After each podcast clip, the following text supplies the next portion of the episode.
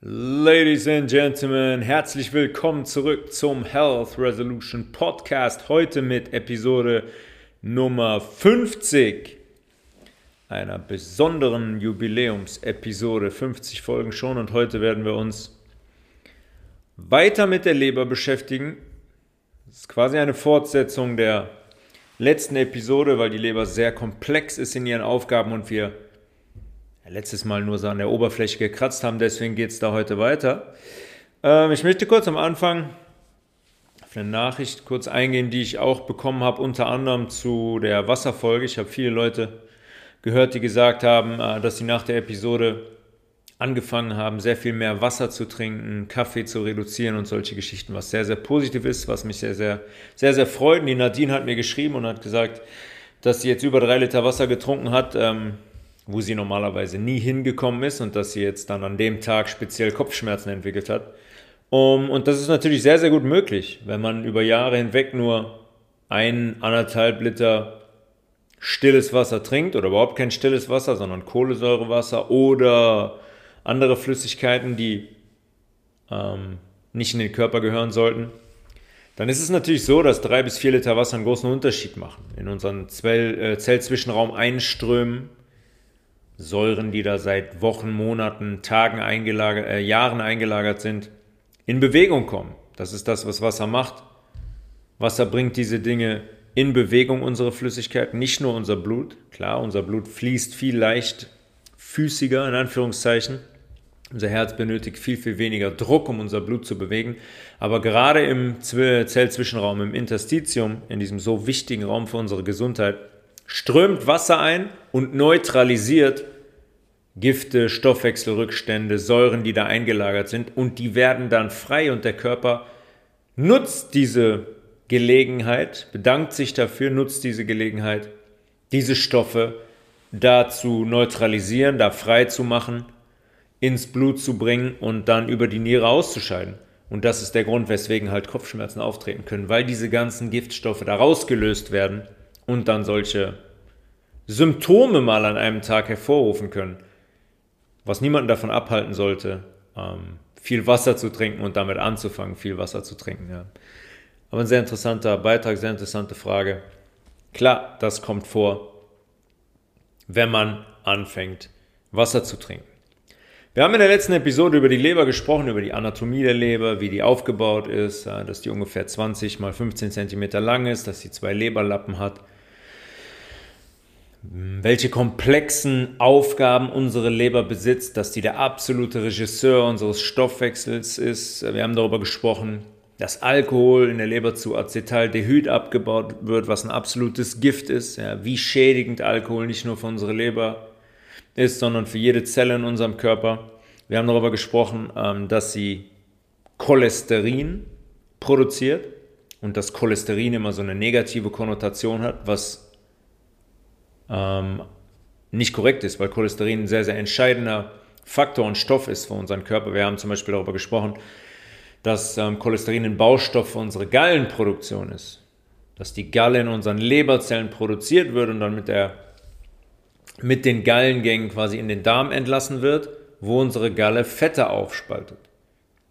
Ähm, und da möchte ich nochmal kurz darauf eingehen, weil wir auch über Statine, über Cholesterinsenker gesprochen haben und was die direkte Auswirkung ist bezogen auf unsere Gallenproduktion. Unsere Statine blocken jetzt einfach unsere Cholesterinproduktion. Das heißt, wenn unsere Cholesterinproduktion geblockt ist, haben wir auch eine geringfügigere Gallenproduktion.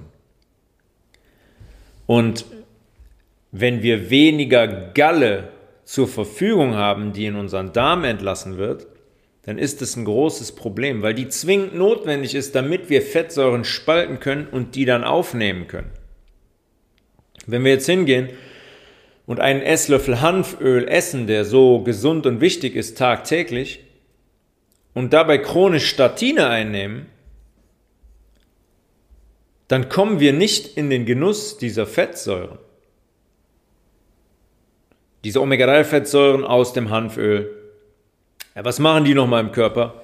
Die bilden Zellen neu, die sind für unsere Zellwand sehr entscheidend, die neutralisieren Entzündungen jeglicher Art in unserem Körper, die versorgen unsere Nerven, die sorgen für den Fettabbau in der Leber, das sind Beschleuniger unseres Stoffwechsels. Die Gesundheit einer jeden Zelle in unserem Körper hängt von diesen Omega-3-Fettsäuren ab. Und die werden im Dünndarm von unserer Galle, von der Gallenflüssigkeit aufgespalten, damit wir die überhaupt in unserer Dünndarmschleimhaut aufnehmen können. Wir haben jetzt unsere Statine, die blockieren die Cholesterinproduktion. Wenn wir die Cholesterinproduktion blockieren in unserer Leber, haben wir nicht ausreichend Galle. Wenn wir nicht ausreichend Galle haben, werden wir diese Fettsäuren, die wir mit dem Hanföl konsumieren, nicht ausreichend aufnehmen können, weil die ganz einfach nicht runtergespalten werden, sodass wir die aufnehmen können. Unsere Galle spaltet die Fettsäuren auf, damit wir die aufnehmen können. Was heißt das jetzt wiederum, wenn wir die Fettsäuren nicht in unseren Körper kriegen für unsere Zellneubildung sekündlich, für eventuelle Entzündungen in unserem Körper? Was heißt das für die Ummantelung unserer Nerven? Ja, wir haben darüber gesprochen, wie wichtig diese Ummantelung ist für die Reizweiterleitung. Was heißt das für unsere Blutbahn? Was heißt das generell für die Gesundheit unserer Körperzellen, das ist einfach nicht tragbar. Das ist einfach nicht tragbar.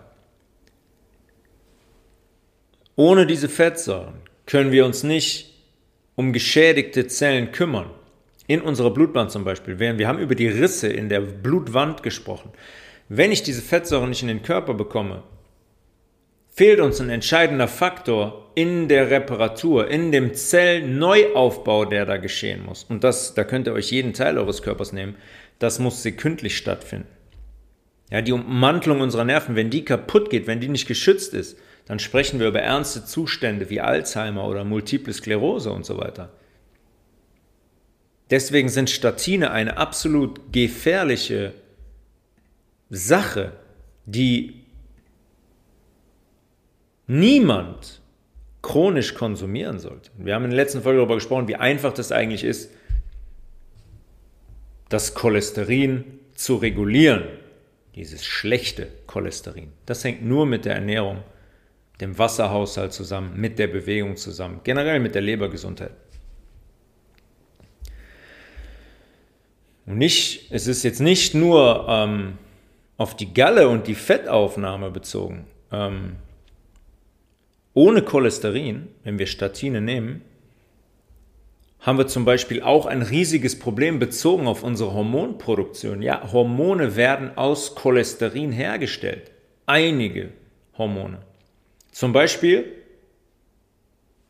wird unser körpereigenes Cortisol aus der Niere, das ist ein körpereigener Entzündungshemmer, wird aus Cholesterin hergestellt. Übrigens, das Medikament Cortison ist dem nachempfunden. Es gibt wirklich Ärzte, die sagen wirklich, Cholesterin, äh, Cholesterin, Cortison ist ein Wundermittel. Keiner weiß, wie das funktioniert, aber es funktioniert. ähm, jeder weiß, wie das funktioniert, weil es einem körpereigenen Stoff nachempfunden ist. Cortisol. Cortisol ist ein Entzündungshemmer, den der Körper ausschüttet, wenn er sagt, okay, Immunzellen genug gearbeitet, ihr könnt euch zurückziehen. Cortison, das Medikament, ist dem nachempfunden und macht das künstlich. Haben Sie irgendwo eine Entzündung? Hier nehmen Sie mal Cortison, ist die Entzündung weg. Ist natürlich nicht weg. Unsere Immunzellen werden einfach nur beiseite gedrängt und denen wird eine Pause verordnet, was ein großes Problem ist, wenn wir irgendwo eine Entzündung haben, weil die da nicht umsonst ist. Cortisol wird also aus Cholesterin hergestellt. Aldosteron wird ebenfalls aus Cholesterin hergestellt. Aldosteron kommt auch aus der Niere, reguliert ähm, Salz und Wasser in unserem Körper, reguliert den Blutdruck somit. Und, ähm, und wenn wir jetzt chronisch Statine nehmen, dann haben wir das Problem, dass diese Regulation nicht mehr ordnungsgemäß funktioniert. Und dann geht das oft damit einher, dass Leute, die chronisch Statine nehmen, auch im Verlauf der Monate und Jahre chronisch Blutdrucksenker äh, nehmen müssen, beziehungsweise nehmen werden. Sie müssen es nicht, aber sie vertrauen dem Mann im weißen Kittel und machen das. Das ist ein Kollateralschaden, der damit zusammenhängt, dass Aldosteron durch Cholesterin gebildet wird und wir jetzt zu wenig haben. und somit auch zu wenig Aldosteron und somit auch keine adäquate Blutdruckregulation mehr haben. Die Salze und das Wasser in unserem Körper wird nicht mehr adäquat reguliert, wenn denn genug Salze und Wasser da sind, was auch oft schon nicht der Fall ist, weil wir zu wenig hochwertiges Salz konsumieren und zu wenig Wasser trinken. Ähm wir haben weitere Hormone, die auch von Cholesterin gebildet werden, wo Cholesterin auch der Hauptbaustoff ist.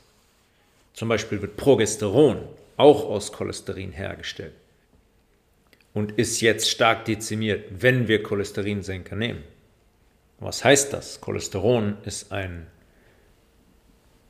wichtiges Hormon und ein Gegenspieler zu Östrogen.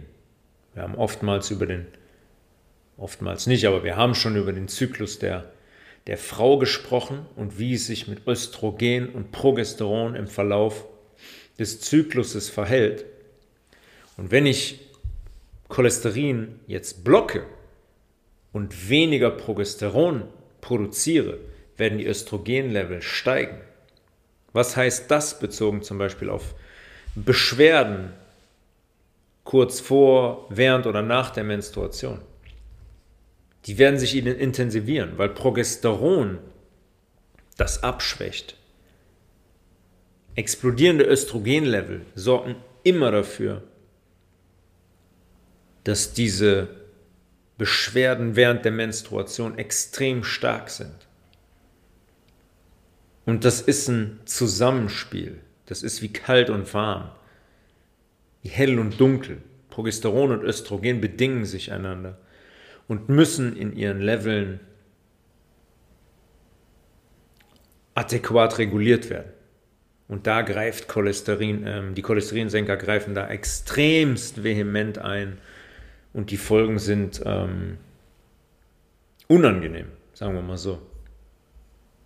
Also Statine, Cholesterinsenker zeigen sehr, sehr deutlich, wie sinnlos und gefährlich eigentlich der Großteil der Medikamente wirklich ist. Und was auch immer für einen Kollateralschaden damit einhergeht. Wir können jetzt 50 andere Medikamente noch durchgehen, aber Statine sind da sehr extrem, weil sie in einen sehr delikaten und wichtigen Kreislauf der Cholesterinproduktion eingreifen. Hinzu kommt bei solchen Medikamenten und in Bezug auf die Leber jetzt zum Beispiel noch, woraus so eine Pille eigentlich besteht. Man hat einen Wirkstoff, der hingeht und sagt, Cholesterin in der Leber blockieren wir jetzt mal. Meistens sind das Enzymblocker.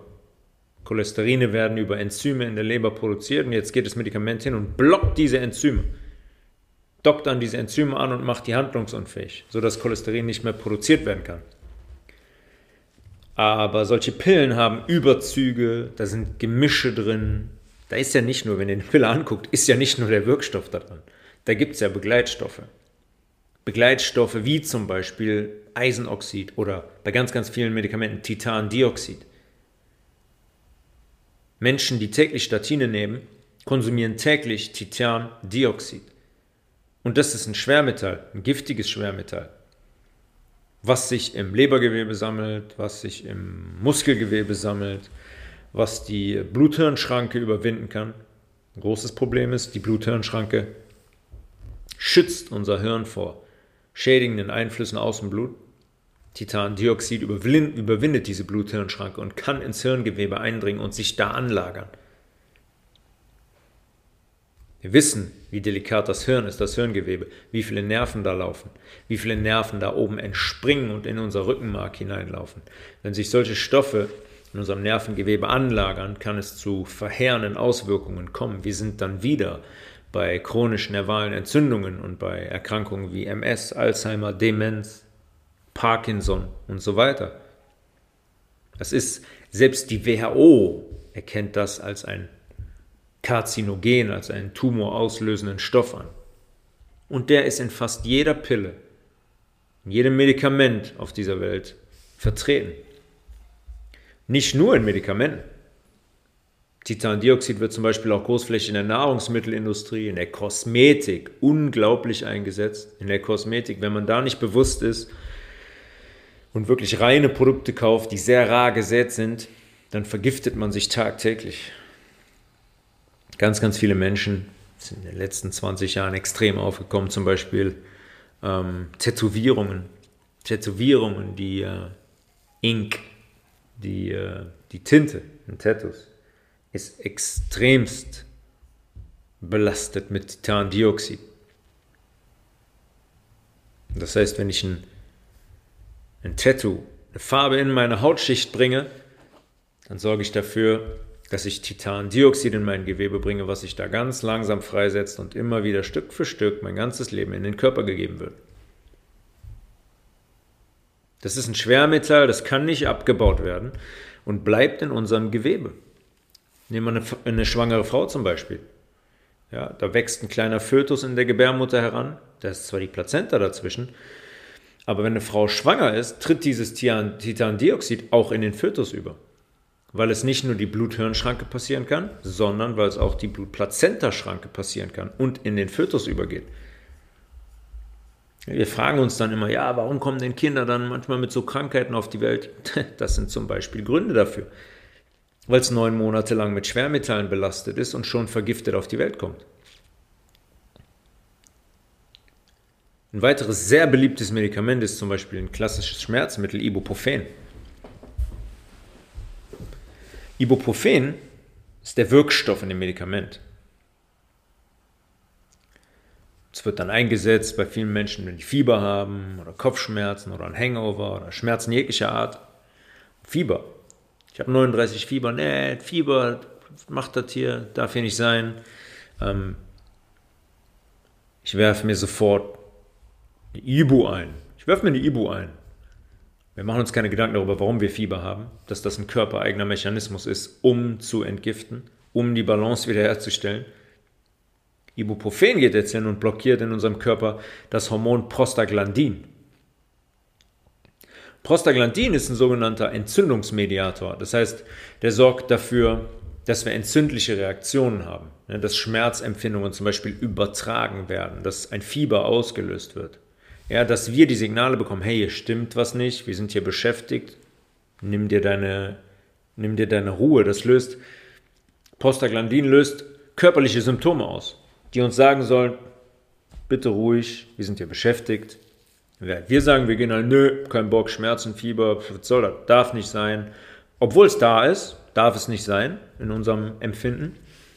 Wir werfen uns ähm, eine Ibu ein und bedienen uns so des Mittels der Verdrängung. Wir versuchen es einfach zu verdrängen. Ich habe Fieber, ich habe einen Entgiftungszustand, aber den verdränge ich jetzt einfach mal. Pille rein, Schmerzen sind weg, Giftungszustand ist immer noch da und der kommt später dann doppelt und dreifach zurück. Und logischerweise hat auch, enthält auch Ibuprofen-Titandioxid. Und logischerweise müssen diese 400 Milligramm Ibuprofen pro Tablette von wem verstoffwechselt werden? Logisch, von unserer Leber. Das heißt, wir bringen einen chemisch künstlichen Stoff in unseren Körper, der so vehement in unsere körpereigene Hormonproduktion eingreift, sodass damit ja irgendetwas passieren muss. Er muss ja irgendwann wieder in der Toilette landen, das, was davon übrig bleibt, beziehungsweise eigentlich alles, weil wir das im Körper nicht verwenden können und nicht verstoffwechseln können und sagen können, oh, okay, Ibuprofen baue ich auseinander, das können wir ja hier im Herzen und in der, in der Niere wieder einbauen. Es funktioniert nicht. Das sind chemische Gifte. Und jede einzelne Tablette, ob es ein Statin ist oder Ibuprofen oder ein anderes Medikament, ist ein Gift für unsere Leber. Eine chronische Einnahme von solchen Medikamenten, und das ist bei Ibuprofen ja wirklich ähm, sehr gängig. Ja, das wird sehr großflächig, chronisch konsumiert von Menschen. Schon der kleinste Kopfschmerz, eigentlich Kopfschmerz, bumm, Aspirin, Ibuprofen, Voltaren, keine Ahnung, was für, welche Schmerzmittel, welche Blocker, welche Verdränger. Und so eine Einnahme ist ein Wahnsinn.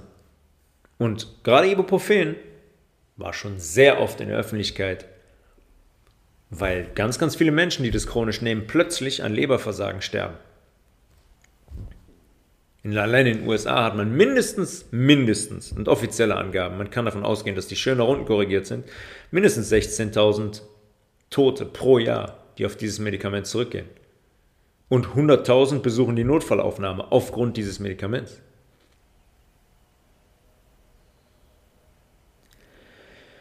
Und immer, wenn unsere Leber quasi neben den Nahrungsgiften, wir müssen uns immer vergegenwärtigen, die Nahrungsgifte sind ja auch noch da. Die konsumieren wir ja auch tagtäglich, wenn wir uns so schlecht ernähren, wie wir uns ernähren. Weißmehl, Eier, Milch, Fleisch, Zucker, Alkohol. Wenn jetzt die Leber neben diesen Nahrungsgiften, die in der Verstoffwechselung und in der Entstehung von Rückständen und Giften schon sehr kompliziert sind, dann auch noch mit Medikamentengiften konfrontiert ist, dann wird die Kapazität für ihre anderen Aufgaben relativ klein. Die ist nämlich dann chronisch belastet und überlastet. Und unser Stoffwechsel funktioniert dann nicht mehr, wie er es eigentlich könnte. Wir vergiften uns chronisch, wir haben unglaublich viele Gifte in unserem Körper durch den Lebenswandel bezogen auf die Ernährung und die Medikamente.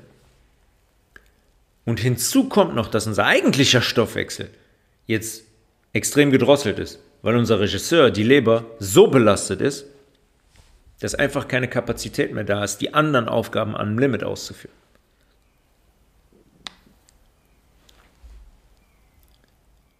Darunter fällt auch zum Beispiel eine Aufgabe der Leber, die sehr zentral ist in unserem Körper. Und das ist der Abbau von roten Blutkörperchen. Unsere roten Blutkörperchen, die Erythrozyten, haben eine Lebensdauer von gut drei Monaten. Und wir haben ein Organ, die Milz, im linken Oberbauch gelegen, ganz klein. Die Milz hat ein, ein nicht Filtrationssystem, aber die hat ein System, wo die roten Blutkörperchen immer durchfließen müssen. Und da wird gecheckt, ob die noch jung und beweglich sind oder ob die entsorgt werden müssen. Weil die müssen beweglich sein. Ja, die müssen in kleinste Kapillare, die müssen sich verformen können, die dürfen nicht starr sein, die dürfen nicht zu groß sein.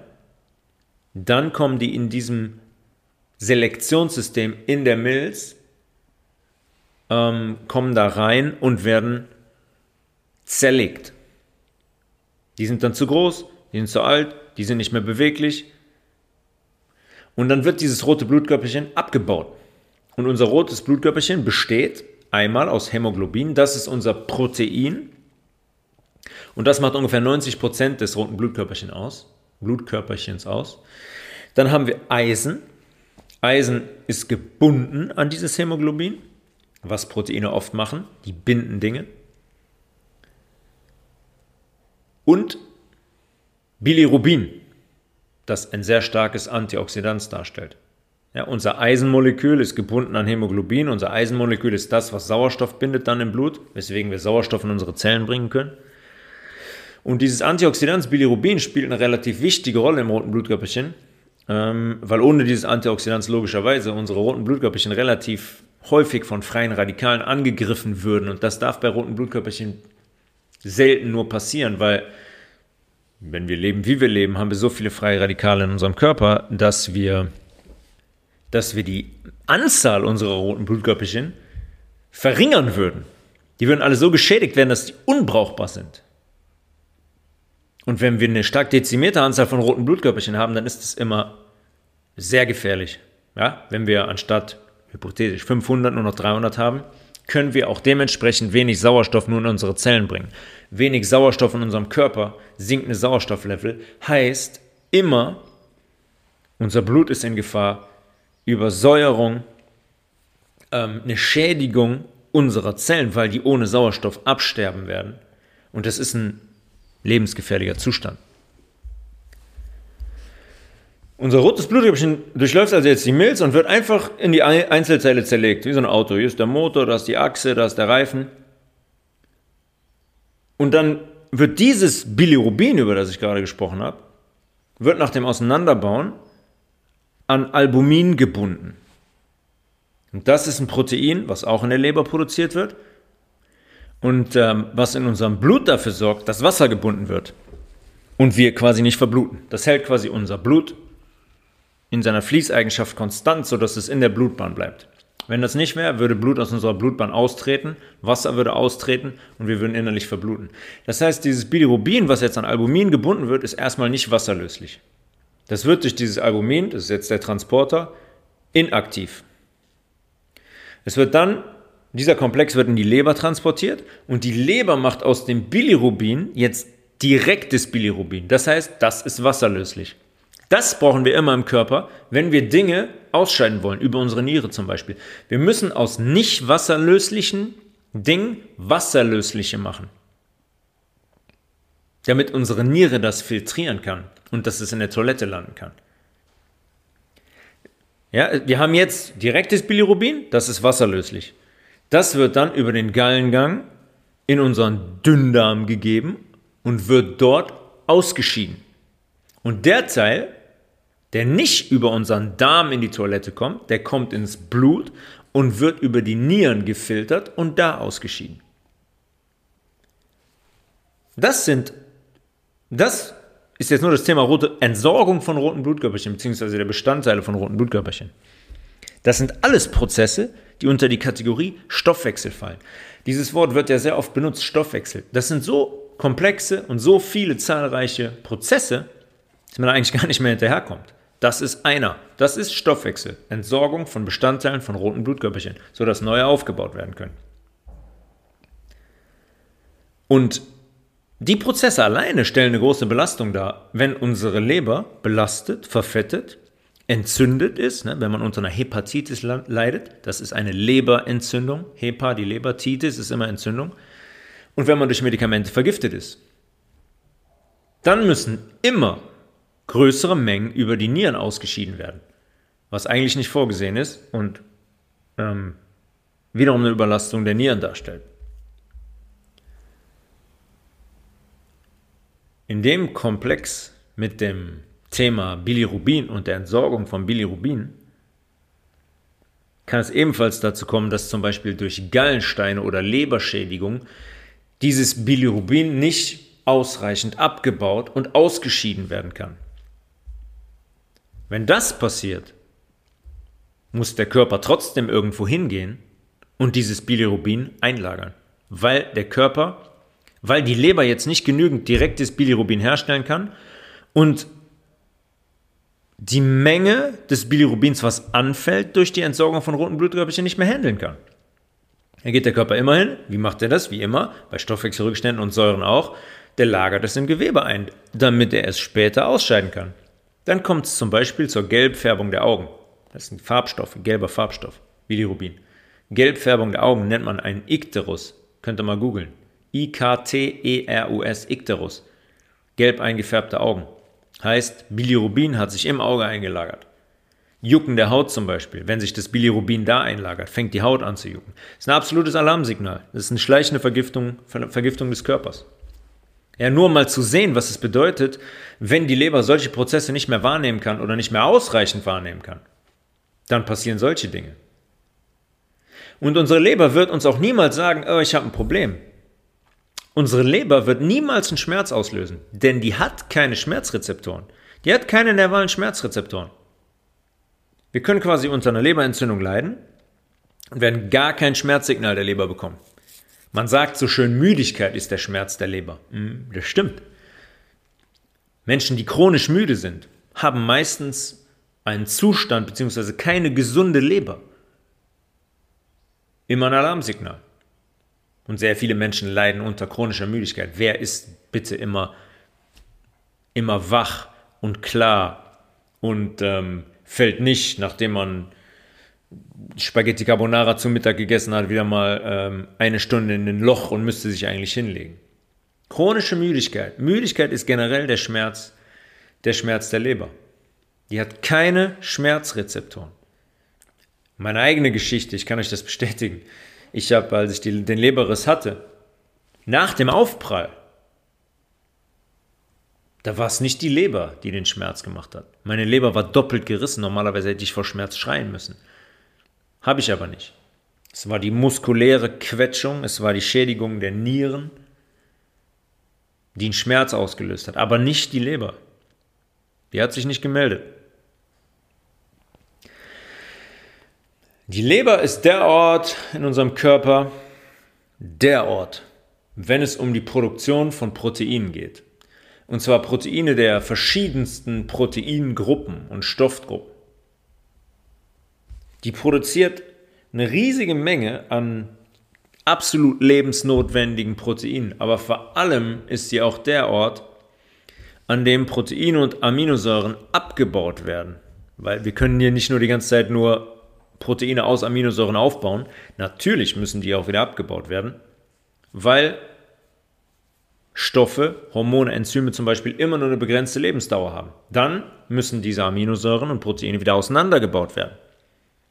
Die Leber ist der zentrale Ort des Eiweißstoffwechsels in unserem Körper.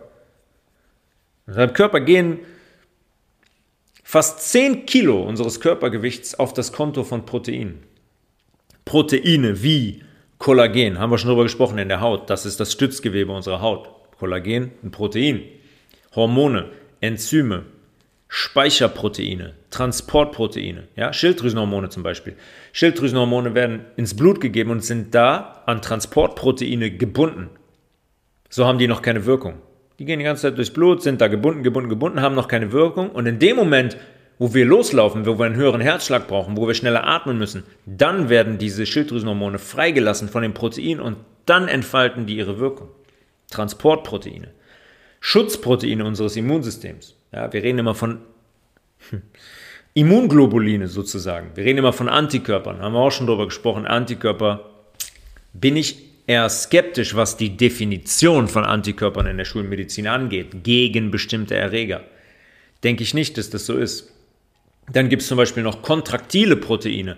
Das sind die Proteine, die ähm, eine Muskelkontraktion möglich machen, damit sie den anspannen können, den Muskel, damit wir loslaufen können, damit wir springen können. Alles das sind Proteine und die müssen irgendwo gebildet werden. Und die werden dann auch tagtäglich im Körper wieder abgebaut und werden in der Leber auseinandergebaut und in ihre Einzelteile, haben wir darüber gesprochen, die Einzelteile von Proteinen sind immer Aminosäuren, werden dann in ihre Einzelteile in die Aminosäuren gespalten. Jetzt kann die Leber wieder hingehen, baut jetzt gerade Hormone ab, werden Aminosäuren frei. Jetzt kann die Leber hingehen und sagen, okay, ich habe jetzt hier wieder Aminosäuren, Puzzleteile, ich bilde da neue Hormone draus. Oder sie baut die Aminosäuren ab, je nachdem, wie der Bedarf gerade ist. Beim Abbau von Aminosäuren entsteht immer, kann man sich merken, immer giftiges Ammoniak. Das darf logischerweise nicht in unser Blut gelangen und zur Niere gebracht werden, wäre ein Problem. Das heißt, die Leber wandelt das Ammoniak in einem relativ chemisch komplizierten Ablauf zu Harnstoff um.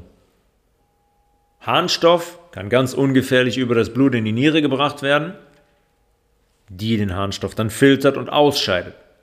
Wir haben tagtäglichen Umsatz von ca. 300 Gramm Protein. Das eine ganze Menge ist. Also, Proteine werden nicht nur aufgebaut, die müssen auch abgebaut werden. Wenn wir tagtäglich dreimal Fleisch essen und fremdes Gewebe in unseren Körper bringen, was belastet ist mit Medikamenten und so weiter und so fort, mit Pflanzenschutzmitteln, die die Tiere mitkonsumieren, die wir essen, die sehr proteinlastig sind, ist das eine Herausforderung für unseren Körper, neben den negativen säurebildenden Eigenschaften. Das muss alles abgebaut und entsorgt werden.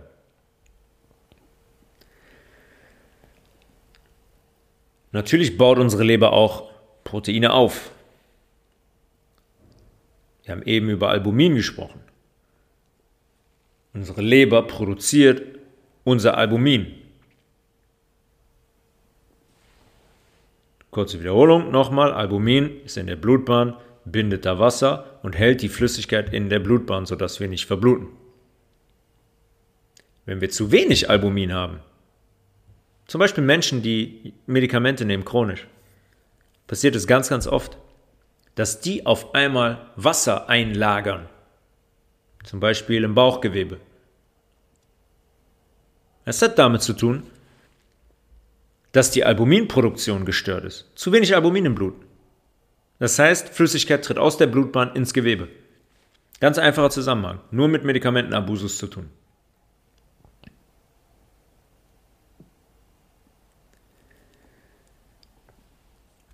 Neben dem Albumin produziert die Leber Proteine, die unser Blut gerinnen lassen. Da gibt es zum Beispiel äh, Fibrinogen. Wenn ihr jetzt hingeht und euch schneidet, euch einen Cut zufügt, dann wird der Körper den Cut flicken, weil wir nicht verbluten dürfen. Da kommt Fibrinogen ins Spiel. Unser Blut gerinnt an der Stelle, die Blutplättchen stecken sich wie ein Puzzle aneinander und verschließen die Stelle.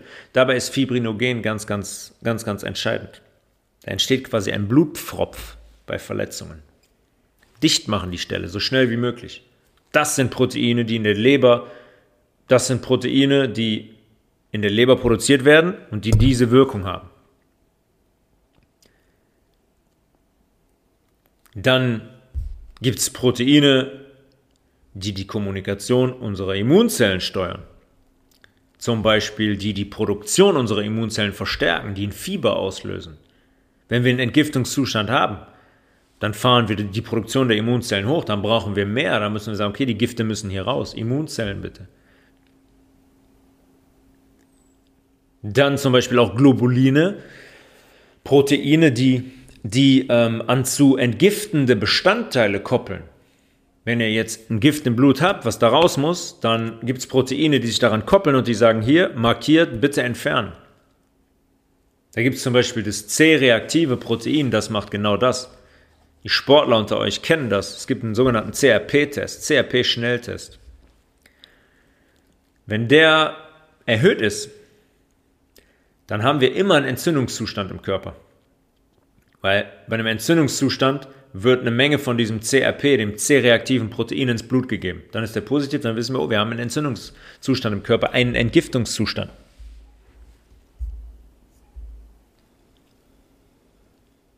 Dann gibt es zum Beispiel noch Proteine aus der Leber, die Transportproteine, Transferin zum Beispiel.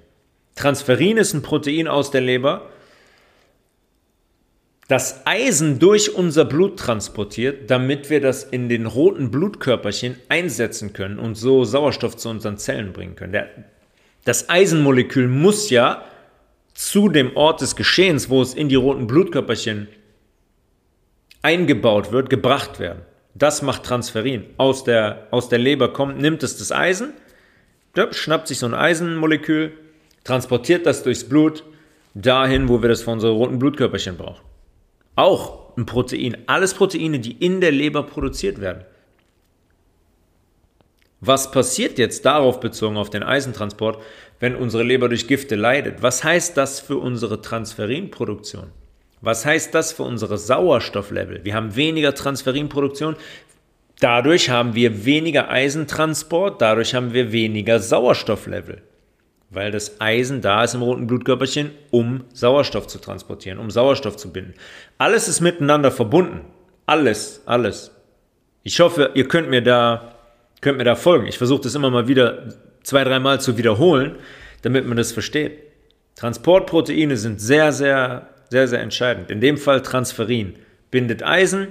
Eisen kommt ins rote Blutkörperchen. Wir können Sauerstoff transportieren. Haben wir kein Transferin, haben wir weniger Eisen zur Verfügung von unseren roten Blutkörperchen, haben wir geringere Sauerstofflevel.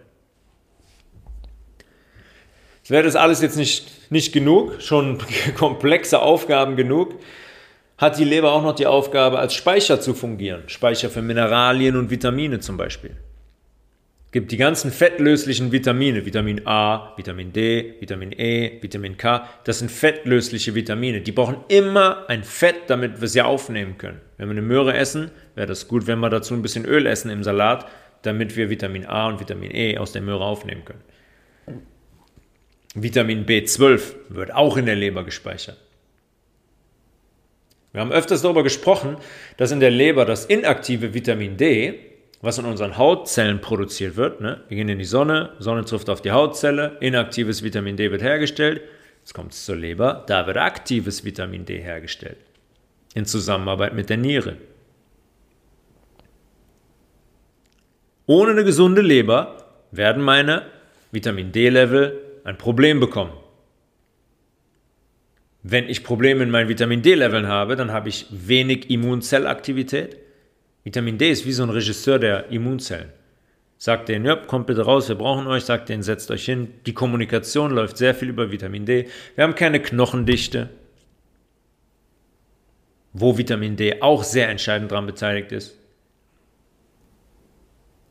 Der Vitamin D-Speicher in der Leber ist neben dem Fettgewebe generell im Körper ein sehr, sehr wichtiger Ort für die in Anführungszeichen Überwinterung von Vitamin D. Wir produzieren vielleicht bis Anfang Oktober Vitamin D, wenn wir in die Sonne gehen, aber dann nicht mehr hier in Deutschland. Das heißt, das Vitamin D, was wir von April bis Oktober gebildet haben, überwintert jetzt in unserem Fettgewebe und in der Leber.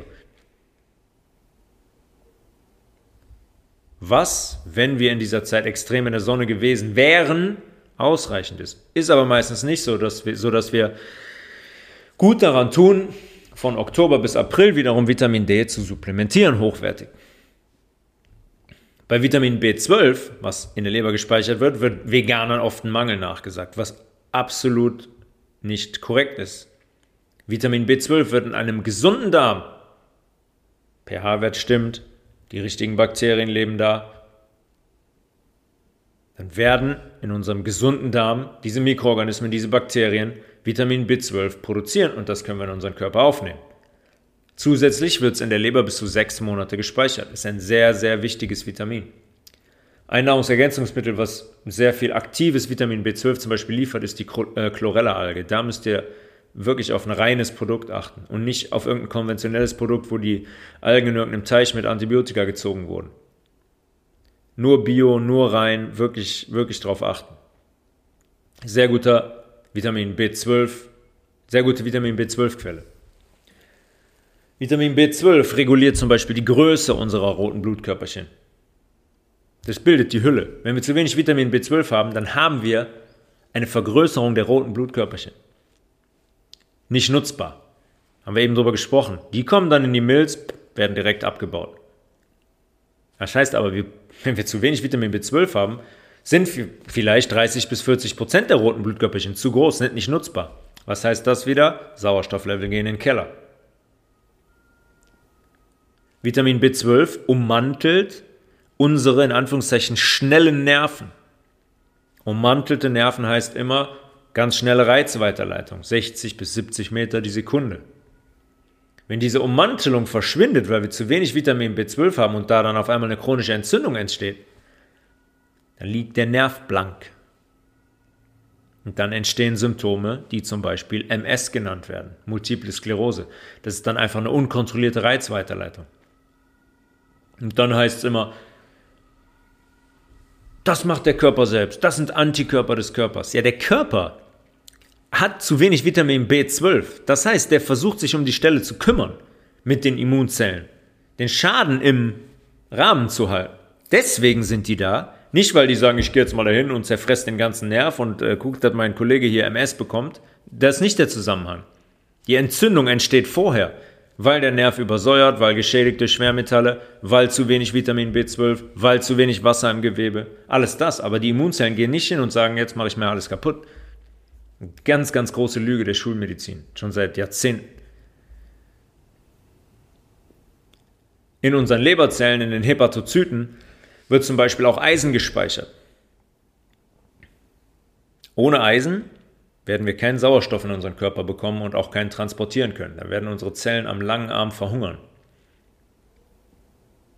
Dann würden wir recht schnell ersticken oder würden zumindest tumoröses Geschehen entwickeln, weil Tumoren, wie wir schon öfters jetzt besprochen haben, ohne Sauerstoff und mit Zucker als Nahrungsquelle sehr, sehr gut leben können. In der Leber wird Eisen gebunden an ein Speicherprotein. Ja, wir haben Transportproteine, wir haben Speicherproteine, wir haben Stützproteine für, unser, für unsere Haut, wir haben Hormone, wir haben Enzyme, das sind alles Proteine. In der Leber wird das äh, an Ferritin gebunden, das Eisen, und wird so gespeichert. Ferritin, Protein, nimmt sich das Eisen, zack, gespeichert. Und bei Bedarf wird es dann immer wieder freigegeben. Es gibt dann immer eine, in Blutabnahmen, sagt, ja, ihr Eisenwert, ihr Eisenwert. Ja, freies Eisen im Blut sagt noch gar nicht viel aus. Gar nicht viel. Der Körper gibt immer nur so viel frei, wie der wirklich braucht für rote Blutkörperchen.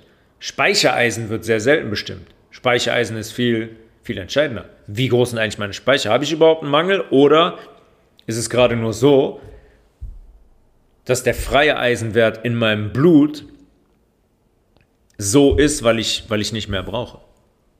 Ich aber immer wieder aus meinem Speicher Eisen freigeben kann. Wenn ihr jetzt irgendwo einen Tumor habt, zum Beispiel im Körper, dann geht der Körper auch hin und riegelt dieses Speichereisen in der Leber ab. Der schiebt dann Riegel vor, sagt, äh, äh, Ende. Wir haben hier ein tumoröses Geschehen und der Tumor mag Eisen, neben isoliertem Zucker als Hauptnahrungsquelle, mag der Eisen und deswegen riegeln wir dieses System ab. Wir geben kein Eisen mehr in den Organismus, weil wir die Tumorzelle nicht weiter in ihrem Wachstum unterstützen wollen. Ist, der Körper hat eigene Mechanismen. Wenn wir nur hingehen würden und unsere Verantwortung wahrnehmen würden, wäre das kein langwieriger Zustand. Aber das alles zeigt, äh, wie komplex das Geschehen in der Leber ist und wie wichtig deren Funktion wirklich ist. Da laufen so viele Prozesse parallel zueinander ab, das ist gar nicht zu, das ist überhaupt nicht zu erfassen. Und wir sollten bei der nächsten Gelegenheit definitiv zweimal überlegen, ob wir die Schmerztablette einschmeißen, ob wir das Glas Bier trinken, ob wir das Glas Wein trinken, ob wir das Glas Cola trinken. Wirklich zweimal überlegen. Ruft euch das ins Bewusstsein, bevor ihr das macht. Was ihr da eigentlich mit eurem Körper macht, was das für eine Auswirkung ist auf eure Leber, auf eure Gesundheit, auf euren Stoffwechsel. Ihr tötet Zellen damit. Wir belasten unsere Leber, die so zahlreiche Aufgaben hat. Und dann am Ende ist immer, ja, keiner weiß, wo das herkommt. Ich habe das, das, das, das, das Symptom. Ja, können wir uns auch nicht erklären. Ja, natürlich kann man das erklären. Und die Leber ist zum Beispiel ein Ort, an dem man sehr, sehr viel erklären kann. Weil man über Jahre katastrophal gegessen und getrunken hat. Und wie eben gesagt, die Leber meldet sich nicht und sagt, hm, kannst vielleicht mal drei Liter Wasser trinken und die zwei Liter Cola weglassen. Die hat keine Schmerzrezeptoren. Aber eine chronische Überlastung, Übersäuerung, Vergiftung des Körpers, nervale Geschichten, Einlagerungen im Auge, in der Haut, sind alles Zeichen dafür, dass ich eine überlastete, vergiftete Leber habe. Und da gibt es einige Pflanzen und Möglichkeiten, unsere Leber zu stärken, die zu entgiften, die Zellneubildung anzuregen. Löwenzahn, Mariendistel, Artischocke zum Beispiel, das sind ja die Klassiker. Das sind alles Pflanzen mit einem großen Anteil an Bitterstoffen. Natürlich auch sekundäre Pflanzenstoffe, Antioxidantien und so weiter, aber vor allem Bitterstoffe. Viele Menschen, wenn wir zum Beispiel Radicchio probieren, die verziehen das Gesicht und dann sagen die, boah, nee, das ist mir zu bitter. Ja, wir wurden dazu erzogen, süß zu mögen und bitter abzulehnen. Bitter bedeutet immer große Anzahl an Bitterstoffen. Und Bitterstoffe fördern die Entgiftungsfunktion unserer Leber extrem. Die produzieren bzw. regen die Produktion von Gallenflüssigkeit an. Denkt immer an unsere Fettaufnahme von unserem Hanföl und unserem Leinöl. Und generell die Aufspaltung von, von Fetten in der Nahrung, die Verträglichkeit von Nahrung. Sehr, sehr entscheidend. Bitterstoffe fördern auch die Zellneubildung in der Leber. Darüber hinaus können die auch den Appetit zügeln, was dazu führt, dass wir uns nicht überfressen und dass unser Sättigungsgefühl eintritt. Rucola, Chicorée, Grünkohl, Rosenkohl, Spinat, Mangold, Brennnessel, Kurkuma, Zimt, Thymian, Brokkoli, Grapefruit, nur um ein paar zu nennen. Das sind alles Pflanzen, beziehungsweise Grapefruit ist eine Frucht, die sehr, sehr reich sind an Bitterstoffen und die die Gesundheit unserer Leber extremst unterstützen können. So Kombinationen, Mariendist, Löwenzahn, Artischocke zum Beispiel, kann man überall kaufen. Einfach vor dem Essen einmal nehmen, 20 Minuten vor dem Essen und dann kann man von diesen entgiftenden ähm, Bitterstoffen sehr, sehr produzieren. Dann fängt der Körper schon an, Verdauungsflüssigkeiten zu produzieren. In der Galle, in der Leber, in der Bauchspeicheldrüse. die unser basisches Sekret herstellt.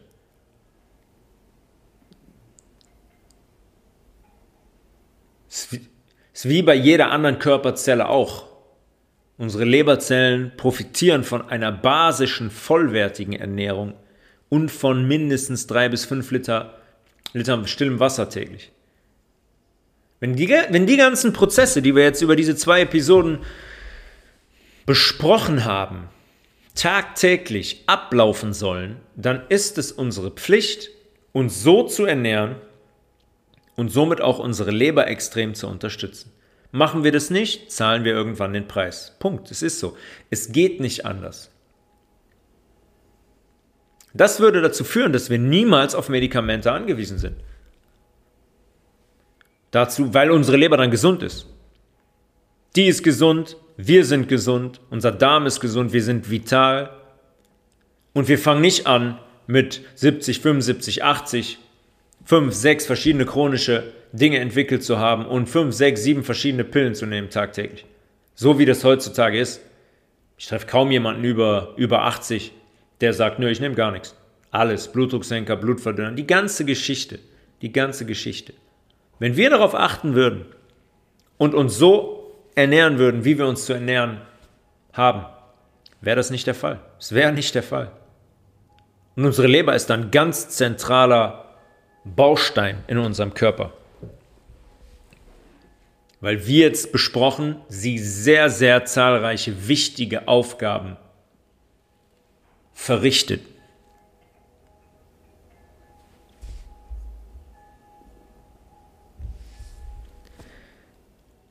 Schaut also, dass ihr das Stück für Stück versucht umzusetzen.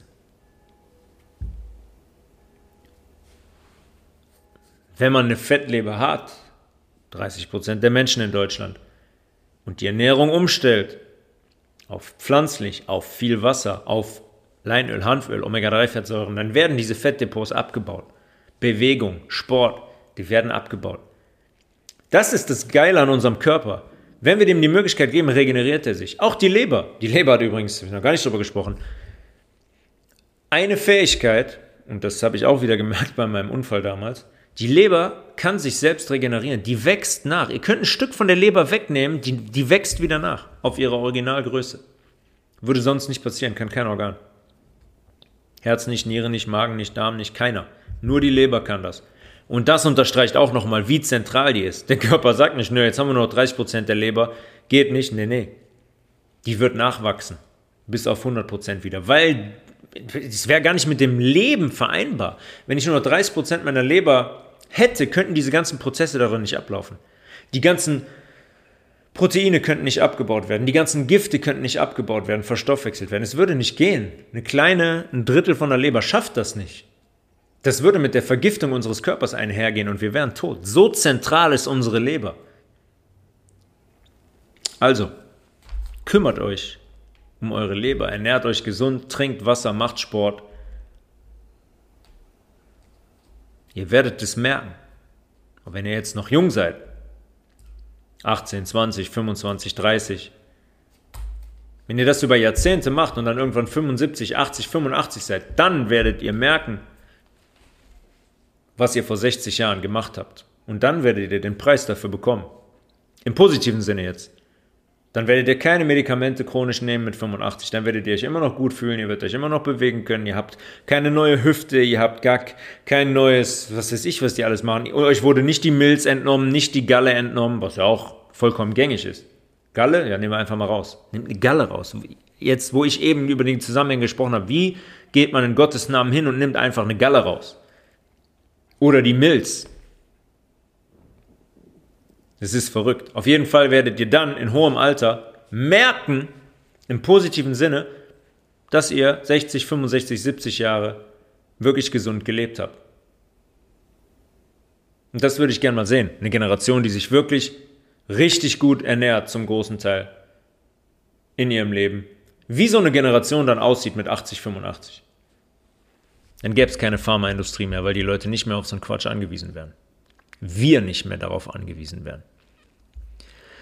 Tobias.levels at healthresolution.de bei Anregungen, bei Kritik, bei Vorschlägen für Episoden, bei Anfragen für eine Zusammenarbeit, für eine Entsäuerung, eine Ernährungsumstellung. Ähm, ich mache das theoretisch, ich mache das praktisch. Ja, Umsetzen von veganer, vollwertiger Ernährung in der, in der Küche, sowohl digital als auch in persona. Ähm, wenn ihr Nahrungsergänzungsmittel ähm, bestellen wollt, auch gerade für eure Leber, ich habe über den Bitterstoffkomplex gesprochen, www.waldkraft.bio. Mit dem Bestellcode Health Resolution bekommt ihr da einen Rabatt. Das ist eine sehr, sehr gute Auswahl an Nahrungsergänzungsmitteln, auch gerade für die Leber, die sehr hochwertig und natürlich sind. www.healthresolution.de ist meine Homepage, www.maemae.de ist da mein veganer Online-Shop, wenn ihr was bestellen wollt. Bis dahin wünsche ich euch alles Gute. Die nächste Episode kommt hoffentlich dann nächste Woche. Ich wünsche euch alles Gute und kümmert euch um eure Leber. Bis dahin, Peace.